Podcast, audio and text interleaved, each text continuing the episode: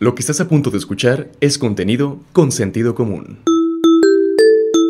Don Sergio Páez García, conocido como Don Cheto, es un sobreviviente del cáncer de mama. Diagnosticado hace dos años y respondiendo favorablemente al tratamiento, confía que en enero próximo podrían darlo de alta. Sin embargo, está consciente que luego de este padecimiento tendrá que estar en constante revisión de por vida. De ahí ya el doctor me dijo, ¿sabes qué? Te vas a hacer un, un ultrasonido. Y ya me lo hice, ya me lo checaron y salí normal, bien. Entonces ya me dijo, vas a venir, este, te voy a poner otra cita para el 18 de, enero y te vas a sacar una, una radiografía del, del toras óxea, me dijo. Y esos son los que, ahorita son los que tengo que sacarme cuando yo vaya a la cita. Y pues eh, al ponerme las, las, las los, los meses más adelante, más, más, más, tarde, más, más adelante es que pues ahí la, la llevamos. Porque tan en corto es que algo grave hay.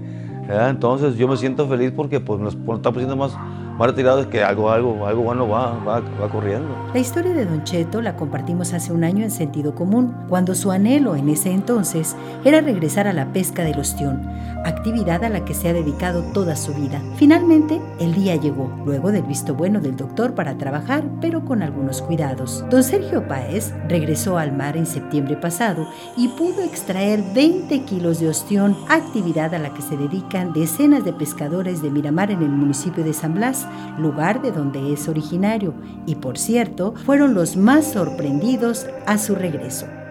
Yo le voy a decir la verdad, es que yo me desespero en, no trabajar, me gusta trabajar. Entonces, yo tomé la, molestia de irme con el doctor, porque como si, como si a abrir la veda de ostión, dije, no, yo voy a hablar con el doctor para, me vino más a pagar el taxi, más para, para que me llevara hasta, hasta cancerología para ver al doctor.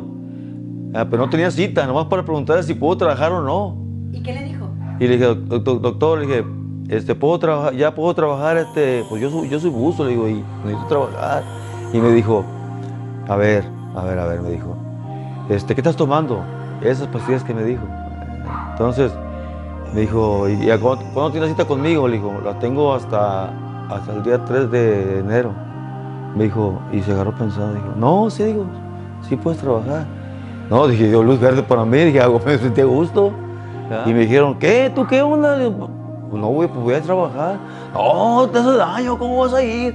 Le digo, pues ni modo. Yo, yo dije, yo, si me hace daño, por pues ni modo, pues, pero tengo que ir. Le voy a decir la verdad, ahí nos secamos por, por lo que nosotros queremos. Es una tarifa que tenemos todos ahí. Como somos como, como, como, como 40, 50 estamos buceando.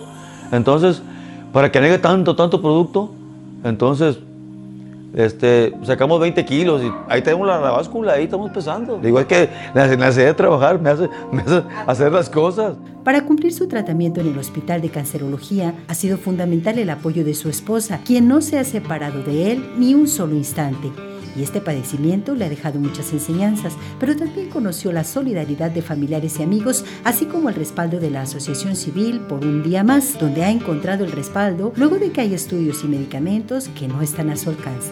A lo mejor también la mía no fue tan grave, pero, pero dejé también, dejé el tiempo, el tiempo, el tiempo y fue cuando, cuando pues, me atacó ya lo mero mero. Que yo ni pensaba porque decían que, me decían que era una, una bola de grasa, primeramente. Y pues ya, ya, me estaba jalando el pezón, la, bola, y duro. Y me dio miedo. Entonces pues fui con mi primo mío, pues yo sin dinero, me hizo el paro y pues es un, este, un, primo mío es cirujano. Y entre ellos su esposa me operaron.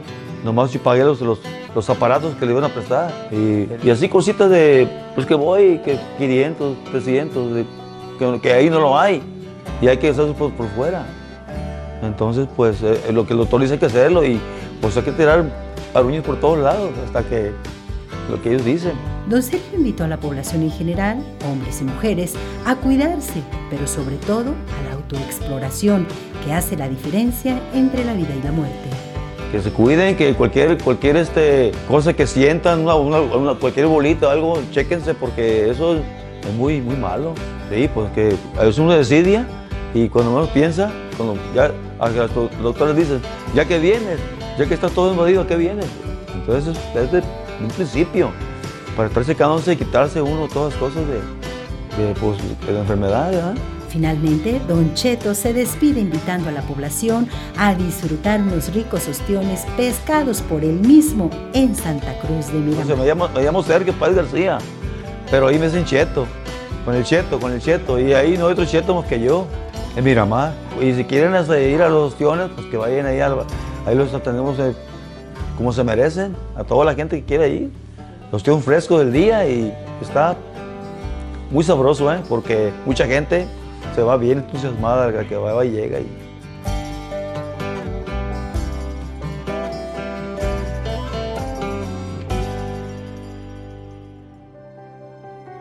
Este es un producto de Sentido Común Medios. Información de Mariela Arambul, edición y producción Albert Álvarez y Froilan de Dios. Dirección general Rafael Vargas Pasalle. Si quieres conocer más historias como estas, visítanos en www.consentidocomún.mx.